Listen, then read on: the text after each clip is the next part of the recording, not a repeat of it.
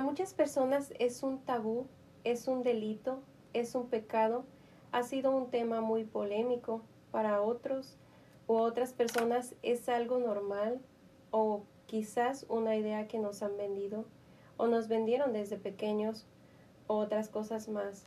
Pero para aclarar dudas y educarnos un poquito más, se encuentran con nosotros Luz y Juliana. Juliana Ramírez, coordinadora del programa de la iniciativa de Levantando las Voces, Latinas, y Luz Darí, líder del programa de promotoras de salud. ¿Cómo están? Buenas tardes.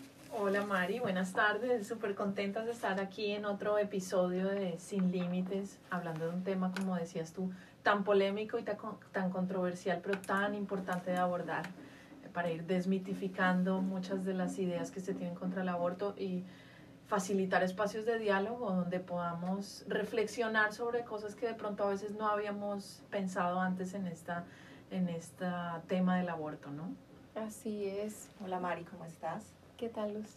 Bien, gracias a Dios. Me encanta que estemos de nuevo reunidas tocando temas tan controversiales eh, como es el tema del aborto. Perfecto, pues vamos a iniciar y ¿qué es el aborto? Primero que nada, yo creo que a veces tenemos una idea, pero no sabemos en realidad qué es el aborto. Bueno, el aborto, así en términos muy generales, es una interrupción voluntaria o involuntaria de un embarazo. Eh, una interrupción de, de, un embarazo en el cual el embrión o el feto no tiene viabilidad eh, de, continuar con la vida por fuera del útero de la madre. Entonces, cuando nos referimos a, al aborto voluntario, quiere decir cuando una persona decide interrumpir con el embarazo, va a una clínica donde se le hace un procedimiento a través del cual ya no continúa con, con el embarazo, involuntarios cuando la persona no lo está buscando y simplemente eh, el aborto ocurre espontáneamente. espontáneamente, exacto. Yo iba a decir el que se llama espontáneo. Ok, por ejemplo, que nos puedes dar un ejemplo como de, de aborto involuntario. De aborto involuntario, la persona quiere seguir con su embarazo a término, pero hubo algún tipo de infección o algún tipo de sangrado y pues se expulsa involuntariamente ese embrión o el feto. Por causas naturales, se, expulsa, eh, como se dice claramente, se viene solito, ¿sí? Sale, no, no es el inducido, ese es el espontáneo, el natural. ¿sí? Como dice Juliana, por alguna infección, porque está fuera del útero, porque no se eh, está bien, no está bien acomodadito el cigoto ahí como cuando empieza a, formarse. Entonces, cualquier movimiento, cualquier infección, cualquier eh, en el trabajo, de pronto una caída, o anyway, pueden pasar cosas que lleguen a ocurrir, eh, a, provocar el, aborto espontáneo. Qué, qué, triste y lamentablemente a veces no, no sabemos o no tenemos idea de por qué se practica un aborto y, juzgamos, ¿no? Yo recuerdo ah, cuando trabajé en el centro de ayuda, eh, había una señora, ella tuvo tres abortos. Ella lamentablemente, pues, tuvo que deshacerse, ¿no? Practicarse el aborto, pero fue juzgada por su familia y si estaba en el centro era porque fue juzgada inclusive por su esposo. Él la culpable de que, él la culpaba de que ella había sido responsable de los abortos cuando ella no podía tener, eh, no, se, no podía retener eh, los fetos. Incluso he escuchado que a veces cuando se tienen eh, enfermedades de transmisión sexual, STDs, y no nos damos cuenta que la tenemos, pueden ocurrir también los abortos, porque no se, no se mm, forma bien en el saquito, ¿sí? tiene más, está más débil el útero para, para esto. Oh, cuando se tiene enfermedades, de, transmisión, sexual, también pueden ocurrir. Puede ocasionar, eh, y puede ocasionar que haya una dificultad de quedar en embarazo también, cuando se presenta una enfermedad de transmisión sexual. A veces dice, pero ¿por qué no quedo en embarazo? ¿O por qué eh, tengo a veces dos, tres abortos? El médico le, es el que va a decidir el por qué pero se ha escuchado, no es que lo esté confirmando, pero lo que he escuchado es eso, que puede llegar, y lo he leído, de que puede ser por una enfermedad de transmisión sexual. Y, y es muy interesante saberlo porque a veces tenemos creencias sobre, sobre el aborto, ¿no? Que si se toman un cierto té, que pueden tener un aborto, que el té de epazote o que si toman otro tipo de test les puede generar que se embaracen o si inclusive se dan un masaje. ¿Qué hay acerca de todo eso? Pues yo creo que yo soy muy abierta y respetuosa de los conocimientos populares. Creo que algunos son muy ciertos y pueden tener viabilidad y pueden ser eh, efectivos, pero pienso que deben ir también de la mano con el conocimiento científico, ¿no? Y muchas veces eh, es, es importante acudir a un médico, a un profesional de la salud que nos pueda dar información detallada de cómo quedar en embarazo o, o cómo eh, realizar un aborto, si es lo que estamos buscando, de una manera que sea segura para nosotras y que no nos vaya a causar de pronto un problema que puede poner eh, en riesgo nuestra salud y la vida también. Entonces, respetuosa, muy respetuosa soy de- del conocimiento ancestral indígena, por ejemplo, y del conocimiento popular, pero a veces eh, hay que ir por la otra ruta, porque también es como se escuchaba de casos de personas que se hacen abortos eh, de manera clandestina, sin la Sí. asesoría de un profesional de la salud y que terminan en la muerte de la persona por infecciones muy, muy delicadas. Y puede le llegar a llama- dejar inclusive la mujer hasta estéril porque le dañan su útero, ¿sí? Dependiendo lo que utilicen para hacer el aborto, porque a veces se utilizan cosas demasiado fuertes y dañinas. Entonces, por eso o no se siguen, digamos, unos protocolos de higiene necesarios, entonces puede ocurrir una infección a nivel Claro. interno que eventualmente puede, si no se trata a tiempo, puede ter- resultar en, en la muerte de la, de la mamá. Entonces ahí sí, pues la recomendación es ir con un profesional de la salud, ¿no? Eh, y, Que y muchas estar lo veces- mejor informado posible. Exacto. Y muchas veces no lo hacen de ir a, a una clínica donde hagan estos procedimientos legales eh, porque cuesta, ¿sí? Porque no, yo prefiero ir donde la señora al lugar clandestino donde me lo van a hacer por 200 dólares a ir a pagar 500 o 600, ¿sí? Porque también dependiendo eh, el tiempo que tengan es lo que les van a cobrar. Entonces, eh, prefieren eso y, y están corriendo riesgo, eh, sí, la vida de la persona. O eh, para evitar de pronto, si es una menor de edad, que los investiguen. Muchas cosas pueden pasar de buscar esas ayudas clandestinas. Por eso es mejor hacerlo eh, en lugares, como lo mencionaba, ¿no? Ir a la clínica con el doctor para ver que, cómo pueden ah, practicar lo que quieren, ¿no? Un aborto el seguro, aborto, por lo menos que su seguro, vida, Exactamente. Eh, no corra peligro, ¿sí? Ujú. Eso es, eso es, ese tema es importantísimo porque son muchas las muertes de niñas y mujeres en el mundo por abortos clandestinos. Y eso nos lleva a otra parte de la discusión y es la penalización del aborto que se ha impulsado en muchos países, incluso Argentina recientemente estuvo en esa discusión en el Senado, donde algunas fuentes, algunas eh, organizaciones de, de justicia reproductiva, pero incluso también organizaciones de carácter religioso, estaban impulsando la despenalización del aborto, porque se entiende que el aborto siempre va a existir. ¿Sí? Y al penalizarlo lo que hacemos no es eh, incentivar a las mujeres a que no se, pro- no se hagan el aborto, sino más bien a que lo hagan de manera clandestina, poniendo en riesgo su vida y su salud. Entonces, no es preferible tener un Estado que garantiza ese derecho ¿sí? y dar todas las opciones para que la mujer acceda a él si lo llega a necesitar, en vez de eh, empujarlas a que tomen la decisión que puede poner en riesgo su vida. Esa es una discusión ahí importante Claro. que hay que tener. Claro, es muy importante. ¿Y cuándo se inició, y cuándo se inició a practicar el aborto legalmente?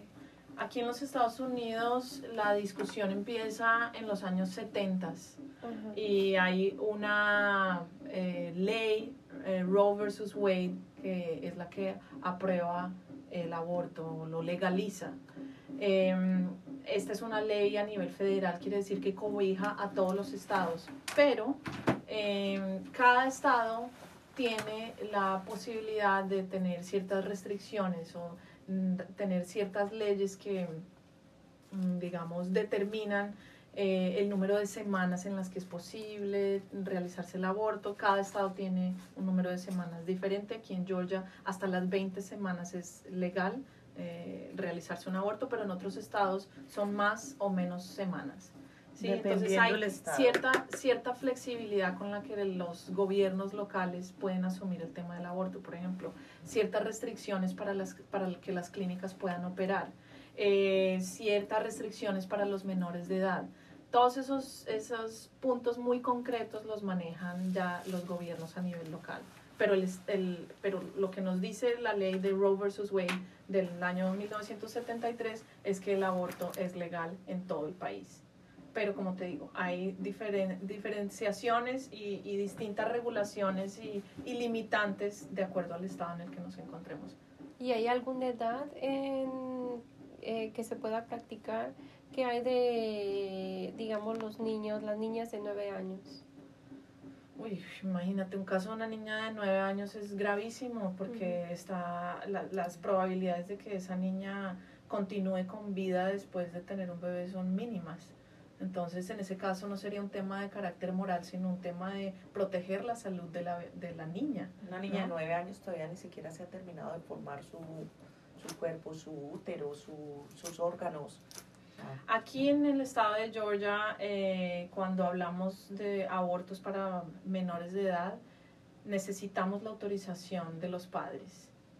y Los padres tienen que eh, hacer parte integral, digamos, de ese proceso. Pero em, si por diferentes motivos no se logra tener esa autorización, la niña puede ir a apelar frente a un juez o ir a pedir un permiso frente a un juez para que se le pueda realizar el aborto sin esa autorización. Es un proceso engorroso y es un proceso difícil y para una niña tener que enfrentarse a un juez y exponer las razones por las cuales y eh, estamos necesita o quiere abortar es bastante difícil, pero eso es lo que nos dice la ley y pues tenemos que em, seguir, digamos, esa, esa pero, parte Juli, María, de las normas. Estamos hablando, tú haces la pregunta a una niña de nueve años. Yo me pregunto, una niña de nueve años, si está en embarazo, no pienso que sea por su propia, o sea, que ella haya decidido y haya tomado esa decisión. Tiene la mayoría de las veces, yo me atrevería a decir que el 100% es una violación, ¿sí? Que es estamos hablando de una niña. Así es. Eh, entonces, perdón, entonces ahí es donde no va a querer tener ella ese bebé, porque es que es una bebé que va a criar, ¿cómo va a criar una bebé, otro bebé? O sea, y aparte que corre riesgo su vida, que es bastante riesgos, bastante riesgos, por precisamente porque su cuerpo todavía no está bien formado, y, puede no tiene la capacidad, digamos, biológica, física para llevar ese embarazo a término. Y puede pasar mucho la esper de esperar para que le aprueben de que tenga ese aborto. Y cuando ya finalmente lo aprueben, no lo puede realizar por el tiempo, ¿sí? porque ya de pronto tiene eh, más de la semana, así es, no se puede hacer. Entonces, que fuera que lo hicieran rápido, pero es un proceso largo y como dice Juliana, muy tedioso, engorroso para uno asistir a una corte y pedir es que fue una violación, es que sí es, ajá, eso es muy cierto. un caso, yo no sé si ustedes lo vieron de una chica inmigrante, creo que ella venía de Guatemala y encontró que estaba embarazada cuando llegó aquí a Estados Unidos y quiso realizarse un aborto, pero fue bastante difícil. Y casi que cuando, lo, cuando le aprobaron realizarse el aborto, ella ya estaba en el límite de semanas que, que, el estado donde ella se encontraba permitía para, para realizarlo. Entonces, eh, es una cuestión donde el tiempo ahí también juega un factor importantísimo y desafortunadamente no siempre se logra tener en el caso de los menores de edad no siempre se logra tener ya sea la aprobación, el apoyo de los padres o la autorización más bien de los padres o la autorización de un juez y ya pasa el tiempo y nos enfrentamos a esa situación de una niña criando a un niño. O a veces los padres eh, no permiten eh, el aborto, como mencionábamos por las creencias Eh, tengo, un- bueno, era una amistad, era muy cercana a mí. Ella tenía en ese tiempo un hijo de, posiblemente ahora su hijo tenga 17 años. Pero su historia es un poquito triste. Ella fue violada por su hermano. Ella tenía mm, 8 años y tuvo a su bebé cuando tenía, mm, antes de cumplir los 9 años. Eh, su hermano tenía 12 años y fue violado por el hermano. La mamá, ella no quería decirle nada a su mamá, se ponía vendas para que no se diera cuenta la mamá, pero pues después le fue creciendo, eh, fue creciendo su estómago, ¿no? Por el embarazo. Eh, la mamá se dio cuenta, la golpeó, la culpó de que ella provocó al hermano, no permitió que abortara porque al igual que había pasado tiempo, eh, tuvo al niño, fue un niño, eh, pero el niño se siente, eh, él me decía que se quería morir. Entonces es muy triste, ¿no? En, en situaciones así que la falta de información, todo lo que generan, hasta puede uh, generar un suicidio. Imagínate. Creo que en, en, en cuanto al tema del aborto hay que analizar el contexto en el que se está realizando ese aborto y entender que muchas veces las circunstancias en las que va a nacer ese niño no le permitirán vivir una vida digna, una vida feliz. Entonces justifica traer una vida al mundo cuando no le podemos garantizar ni los derechos básicos de salud física, de salud mental, de alegría, de juego. Un niño se merece todo eso y muchas veces se habla del aborto descontextualizando toda la situación y no entendiendo que muchas veces para poder, o sea, o en, en todos los casos uno debe analizar qué tipo de ambiente le está proveyendo uno a ese bebé. Y si no es un ambiente sano, y si no es un ambiente feliz, y si no es un ambiente digno, vale la pena traer otra vida al mundo. El mundo está sobrepoblado. El mundo está sobrepoblado y muchas de las personas que están en contra del aborto dicen, bueno, pero entonces, ¿por qué más bien no la persona eh, completa su embarazo y da ese hijo en Ah. adopción? Resulta muy fácil, ¿no? En teoría pensar en eso, pero hay millones de niños en el mundo esperando por ser adoptados y no sucede. Entonces no es un es. proceso tan fácil. Eso es muy cierto, es muy importante lo que acabas de mencionar. Yo lo escuché mucho eh, en personas, les, yo pedí preguntas eh, y, mm, que es interesante, que quieren saber y algo es, por ejemplo, ah, ¿qué hay si es el hijo que Dios nos supuestamente nos envió, no? Eh, hay que tenerlo, pero si tiene problemas, con fe y todo van a ser bien. ¿Qué, qué nos, qué nos puedes, qué información nos puede dar sobre eso? Si yo, por ejemplo, tengo, estoy embarazada, eh, el feto no está bien, pero yo creo por fe que van a ser bien. Pues yo no me considero con la autoridad moral de dictarle a una persona si la ruta a seguir es un aborto o la continuación de su embarazo o no. Pienso que es una decisión absolutamente personal e individual.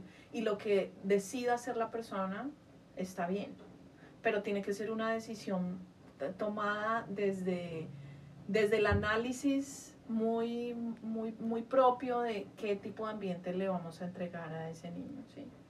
Entonces, yo respeto todas las creencias. Si una persona decide llevar a término un embarazo sabiendo que el bebé viene con unas complicaciones de salud, es respetable. Es respetable, es su bebé. Eh, es- Su esa vida. es su vida y esa, esa, eh, eh, 100% esa de la persona decisión. va a ser la encargada de cuidar de ese bebé, nadie más. Si decide interrumpir el embarazo por esa misma razón, también es absolutamente respe- respetable.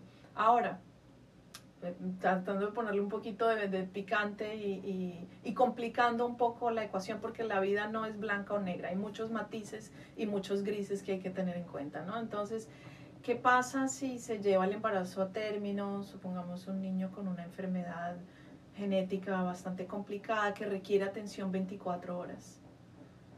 ¿Le estamos dando una vida digna a esa persona? ¿Vale la pena vivir esa vida? Bueno, eso es discutible y pueden haber diferentes opiniones al respecto.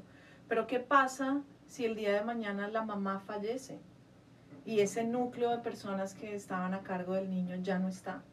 ¿Quién se va a encargar del bienestar de esa persona?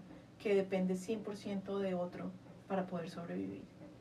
Esa es una discusión que hay que tener. Nadie se hace cargo, porque ahí sí aparece, ahí no aparece familia, ahí no aparece nadie, ahí sí quieren, llévelo y métalo Internelo a, a un, internelo, donde lo maltraten, porque la mayoría de esas personas así sufren mucho, las maltratan porque como no, no pueden hablar o no pueden moverse, entonces hacen con ellas los que quieran, lo que quieran.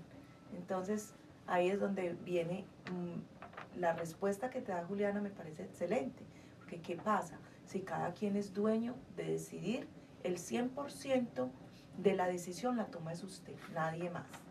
Porque ¿quién se va a hacer cargo del bebé? La mamá. ¿Y quién, ¿Y quién, aparte, quién más va a sufrir las consecuencias de lidiar con esa persona? Es la mamá, porque si es madre soltera, tiene que trabajar, ¿cómo va a ser? ¿Sí? Como yo conozco cantidad de gente que sufre impresionante porque tienen hijos en una cama y que en embarazo les dijeron viene con la espalda bífida, viene con cualquier otro problema eh, de la cabeza, cerebral. y aún así decide porque por su religión, por lo que sea, por su cultura, no, no pueden abortar, no deben hacerlo. Y cuando lo tienen, rechazan a ese muchachito más de una vez, no lo quieren ni ver. O sea, y lo dejan sufriendo, tirado en una cama, y, bueno, él verá que se defienda como pueda, yo me tengo que ir a trabajar. Eh, y le hablan de, o sea, palabras soeces, eh, cosas grotescas que uno dice, entonces, ¿para qué lo tuvo? ¿Sí? Pero como lo tenía que tener. Pero, ah, y asimismo uno encuentra casos donde hay niños con discapacidades muy graves que han traído mucha alegría a un hogar y la gente tiene los recursos económicos, tiene la disposición, tiene el amor suficiente para manejar un caso así. Pero eh, eh, entonces por eso la, la, la, situación se complica y por eso es tan difícil o imposible en mi caso dar una recomendación de qué hacer en un caso así. Creo que es decisión muy personal, muy privada, pero hay que poner todas las cartas sobre la mesa. Porque es más fácil. La, la parte de la creencia, yo sé que es muy importante, la parte religiosa tiene un peso grandísimo sobre las decisiones que tomamos como comunidad latina, pero no puede ser el único factor que nos determine qué decisión tomar hay que pensar también en los recursos que tenemos, ¿sí? El tema de la pobreza o la no pobreza, eh, el tema de, de, la capacidad de tiempo que tenemos para dedicarle a esa persona o no. Entonces, eh, son, son muchos factores que uno debe tener en cuenta. Traer una vida al mundo es una responsabilidad enorme.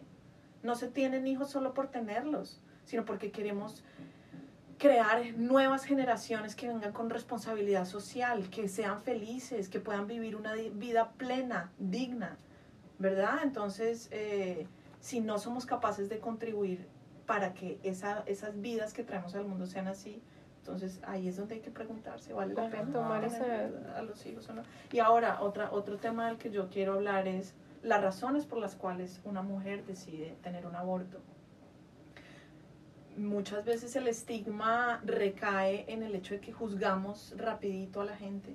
Pensamos que simplemente, ay, yo me quiero deshacer del niño. Una noche de placer y ya quedé embarazada y listo. Sí, hay casos en los que se da eso. Igual es la decisión autónoma y personal de la persona. Pero hay muchas otras circunstancias en las cuales, por ejemplo, una, una mamá que está deseosa de tener un hijo, y en el segundo trimestre encuentran que el, el, bebé viene con unas complicaciones terribles. Entonces, ¿por qué vamos a juzgar que una persona quiera tener un aborto en, en, ese o en cualquier caso?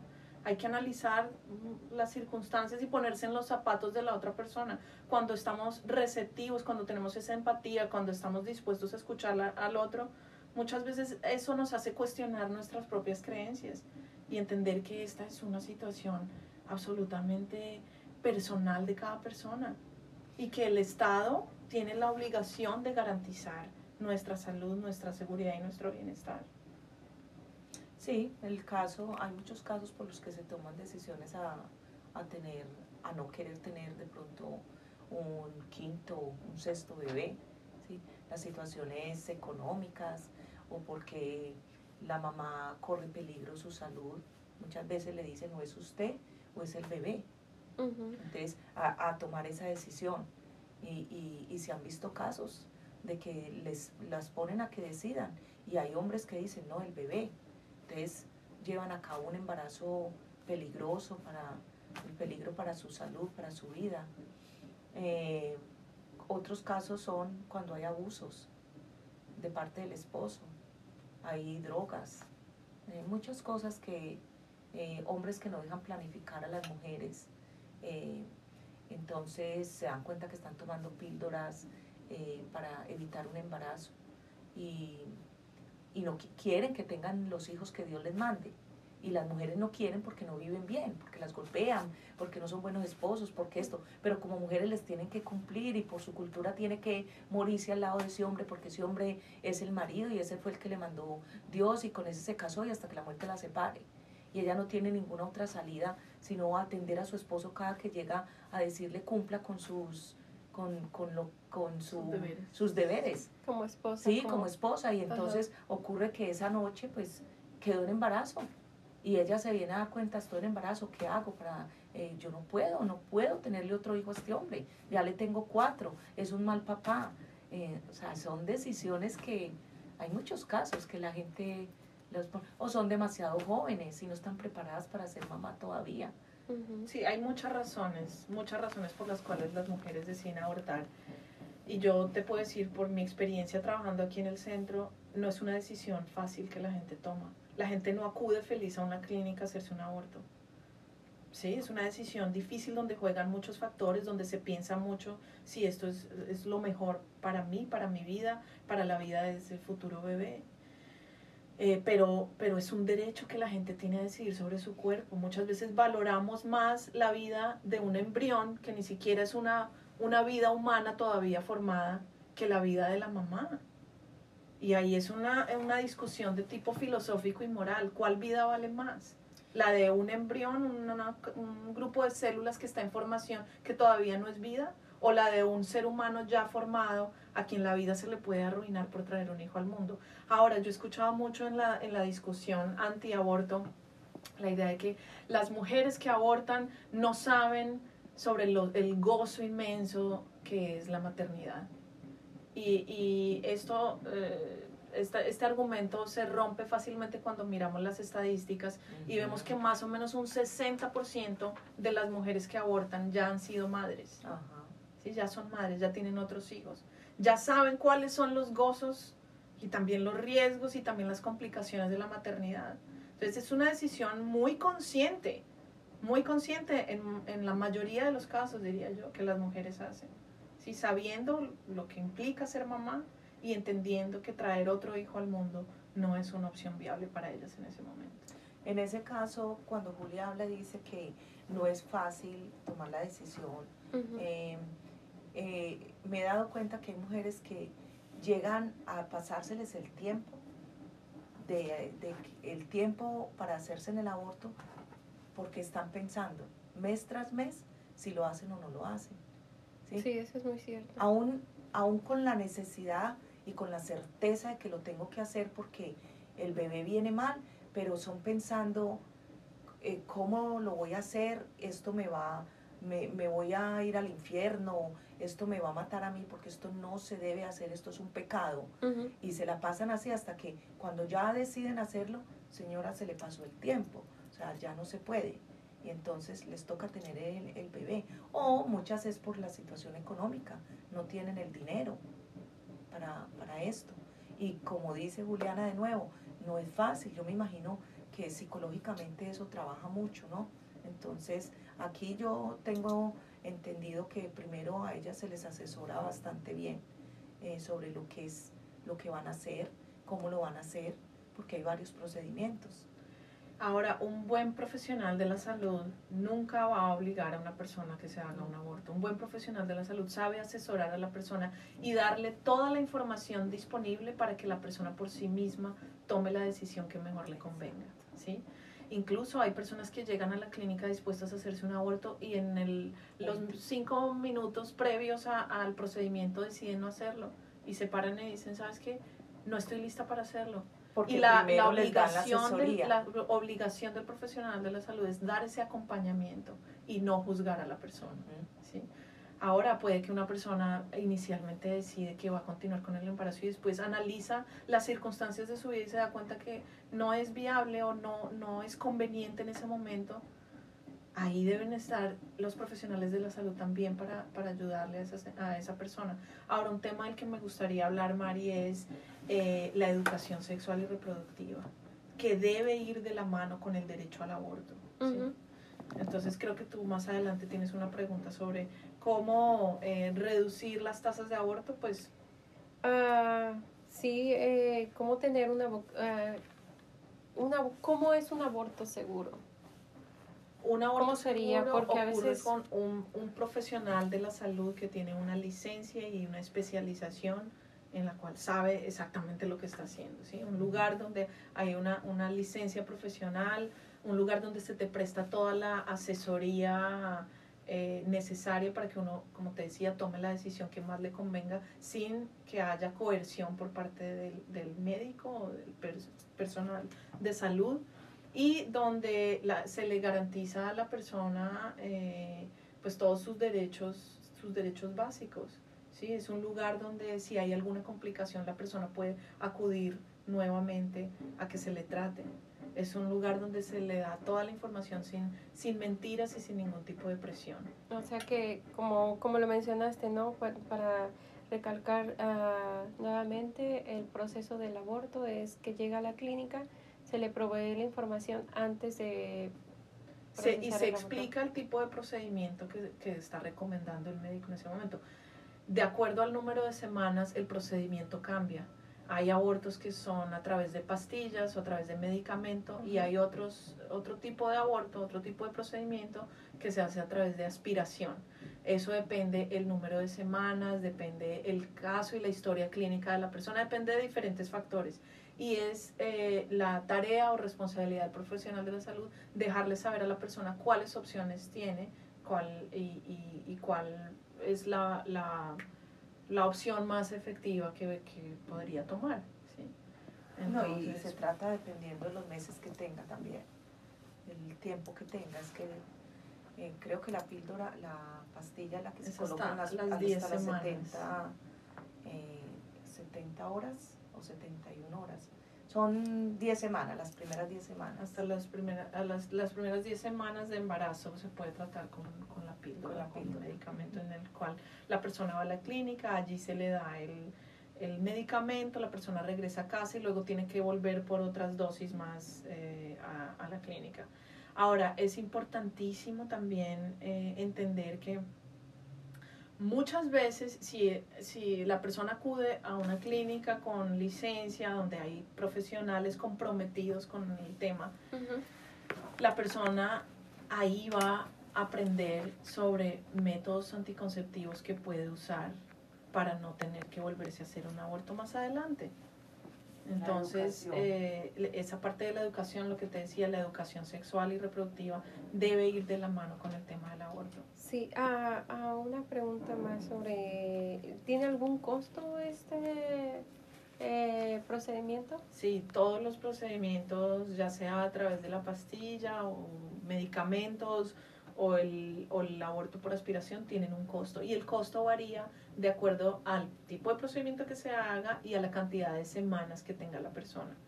Son procedimientos que pueden ser costosos, pero existen organizaciones a nivel nacional que eh, ayudan económicamente a las personas que no tienen recursos y están interesadas en hacérselo. Entonces, si el, el factor económico es, está delicado, si la cosa está grave y no hay dinero, hay que investigar y a llamar a las clínicas y preguntar qué tipo de recursos disponibles existen, porque sí los hay, sí hay organizaciones que apoyan a las personas que, que no tienen cómo, cómo pagarse un aborto. Entonces es importante que tus oyentes también lo sepan. Sí, es muy interesante que lo sepan porque de pronto no, no se sabe si tengo que pagar o es gratuito o cómo le voy a hacer si no tengo los recursos, tengo que tener el bebé. Sí, Eh, hay, eh, eh, hay organizaciones que mm, mm, pueden cubrir un 50% del costo y a través de otras se puede conseguir el restante. O de pronto la persona tiene cierta cantidad de recursos que puede, está dispuesta o tiene la posibilidad de pagar y otra organización puede cubrir el resto. Entonces hay opciones. En caso de necesitarlo, el factor económico eh, se puede manejar. Si hay, hay recursos y hay opciones. Sí, hay una campaña que se llama Lucha contra la Desinformación. Entre eh, esa lucha contra la desinformación está el acceso sobre el abuso, acceso sobre el aborto seguro.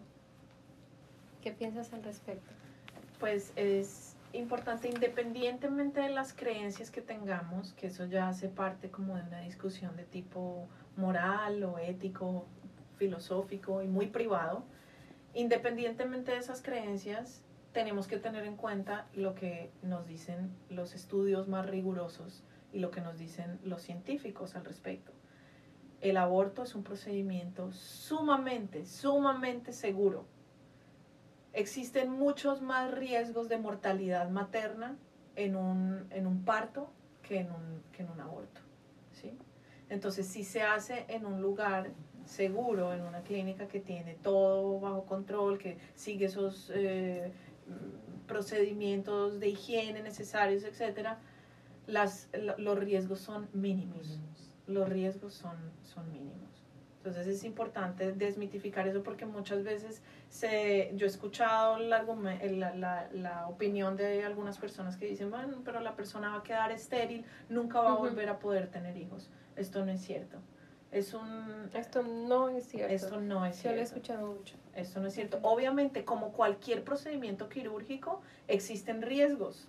En cualquier procedimiento quirúrgico puede haber un desangre, puede, eh, puede haber, un mal procedimiento, un error médico. Eso puede pasar. Y Hasta sacándole una muela puede haber un error, ¿verdad? Pero las estadísticas lo que nos muestran es que en lugares donde se hace de manera segura, donde hay la licencia, donde está el personal eh, médico educado para realizar el aborto, los riesgos son mínimos.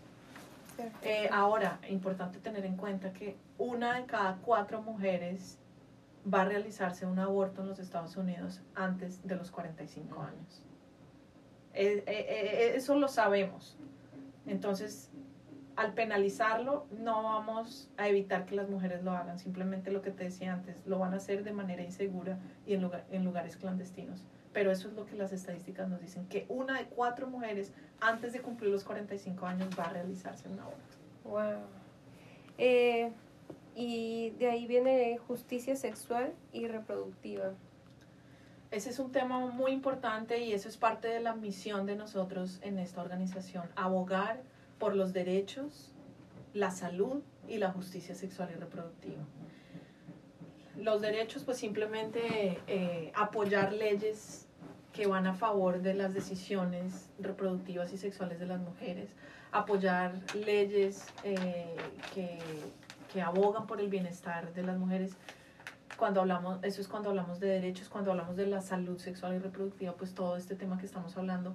Pero la justicia reproductiva engloba todo esto, es un concepto mucho más general. Y la justicia reproductiva y sexual lo que nos dice es que tenemos derecho a tener vidas sexuales seguras y placenteras. Que cada, cada persona, cada individuo puede y debe decidir cuándo y cómo planificar sus familias que a nadie se le puede obligar a tener un embarazo a término en contra de su voluntad y que a nadie se le puede obligar a realizarse un embarazo en contra de su voluntad, que a nadie se le puede obligar a tener sexo en contra de su voluntad. Todos estos temas de justicia, de derechos, son los que engloban este término de justicia reproductiva. Que cada persona esté en capacidad de tomar decisiones de cómo planificar su familia en sus propios términos sin que la sociedad o la pareja o el Estado o la iglesia se lo impongan. ¿no? Eh, la, palabra, la, palabra, planificar eh, es, es amplia, ¿no? Planificar, de eso se trata. Yo planifico conmigo misma y con mi pareja eh, cuántos hijos quiero tener, en qué intervalo de tiempo, cuánto quiero que se lleven en diferencia de edades, ¿sí?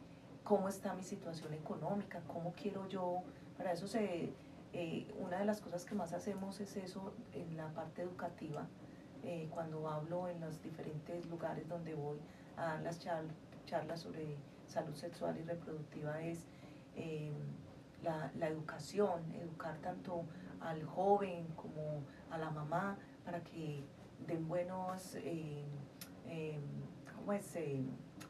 Le hablen a sus hijos claramente cómo cuidar su vida sexual, para que puedan tomar decisiones sabias, ¿sí?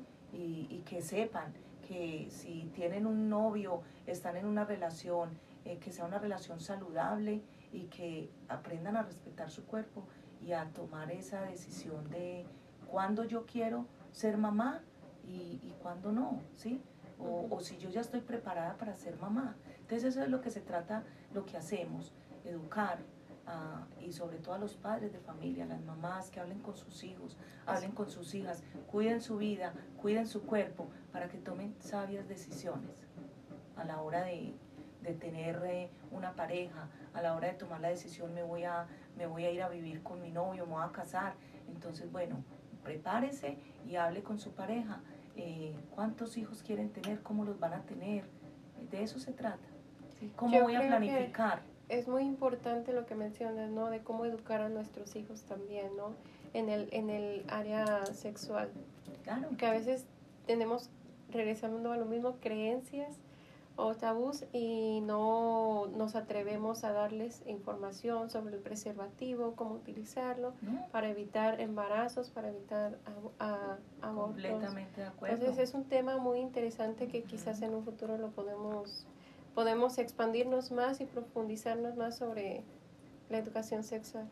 Ese es un tema importante porque eh, hay que ir ampliando los espacios de diálogo y reflexión Totalmente. Sí, y también eh, ir rompiendo con esos mitos con los que, que, llevamos a cuestas porque fue en el ambiente en el que crecimos o es lo que los padres nos dijeron o lo que no nos dijeron, ¿no? Son las creencias de pronto que vienen de la iglesia y muchas veces hay creencias que están basadas en, en mitos. Por ejemplo, el tema de la educación sexual con adolescentes mucha gente evita tocar el tema porque piensa que al, al, abrir ese espacio de conversación con los hijos lo que se hace es empujarlos a que tengan relaciones sexuales prematuras.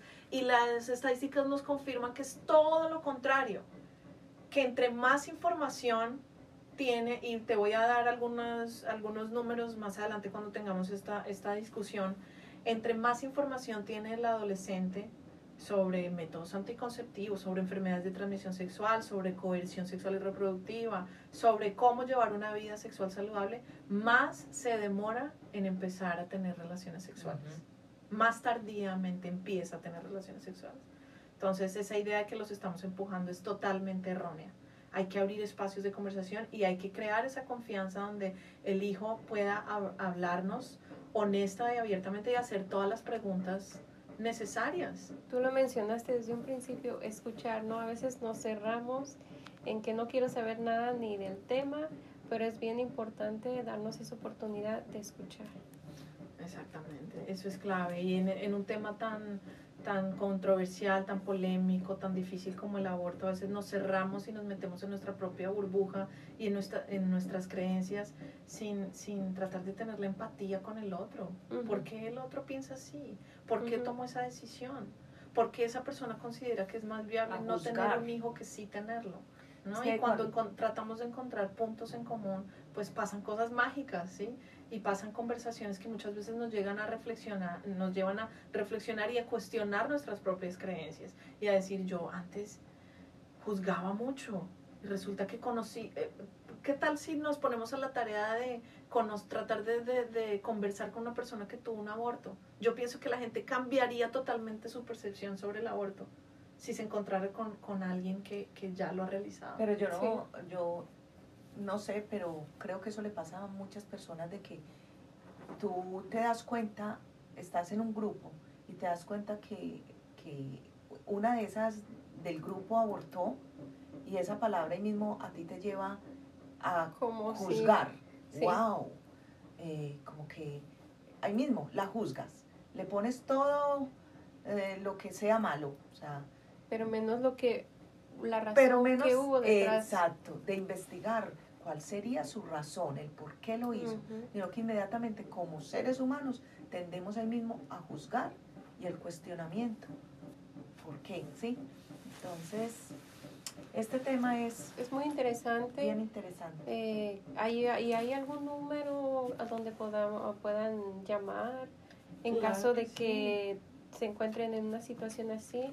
Hace poco eh, tuve, he tenido conocidas, entonces eh, yo lo he referido también, pero a veces eh, busco en internet y me le doy primera página, segunda página, pero yo creo que es muy importante tener la información correcta. Claro, eh, te voy a dar el número de nuestra oficina, es 404-248-5445 y el número de la clínica es 404-728-7900. Eh, si llaman a la, a la oficina, nosotros podemos darles pues, más información, asesorarlos, conectarlos de pronto con el personal de la clínica que les puede explicar en qué consiste el procedimiento más a fondo y, y sin ningún juicio. ¿Y ¿no? dónde podemos encontrar en caso de que no tenga el acceso al teléfono, pero sí al internet? Entonces nos pueden buscar en eh, Facebook, en Levantando Latinas o Lifting Latinx Voices Initiative. Ahí nos pueden mandar un mensaje por privado o en nuestra página eh, de internet www.feministcenter.org. Así que son, son varias opciones eh, a las que la gente puede acceder si necesitan hacer cualquier pregunta. Nosotros ofrecemos charlas totalmente gratuitas, podemos ir a la casa de la gente, creo que Luz ya lo había mencionado la vez pasada, Eh, si las personas están eh, curiosas de saber más sobre este tema de la justicia sexual y reproductiva o el diálogo con los hijos, con los adolescentes, nosotros vamos de manera gratuita y obviamente eso es algo totalmente privado, confidencial, esas conversaciones que pasan. Eh, así que hay recursos y hay que saber usarlos y empaparnos de toda la información antes de juzgar y antes de tomar decisiones relacionadas con nuestra salud, ¿no? Claro, cualquier juzgamos, pero no sabemos la razón por la cual. Y es bien importante. Pues muchísimas gracias eh, por esta información que nos han proveído, y tanto a mí como a los oyentes les va a favorecer de una forma wow, enorme. Eso esperamos. Y pues, Muchísimas gracias a ti por la invitación Gracias y a ti, que, y María. que siga el diálogo, que Sí. siga que sigan esos puntos de encuentro entre las personas y entre posturas distintas, porque entre más empatía tengamos con el otro y más dispuestos estemos a escuchar, pues lo que te decía, pasan cosas importantes y cosas mágicas. darles esa oportunidad de escuchar. Exactamente. Gracias por escuchar el podcast. Espero que te haya gustado. Te invito a que te suscribas, dale like y comparte este episodio. No te olvides de seguirme en Instagram y Facebook.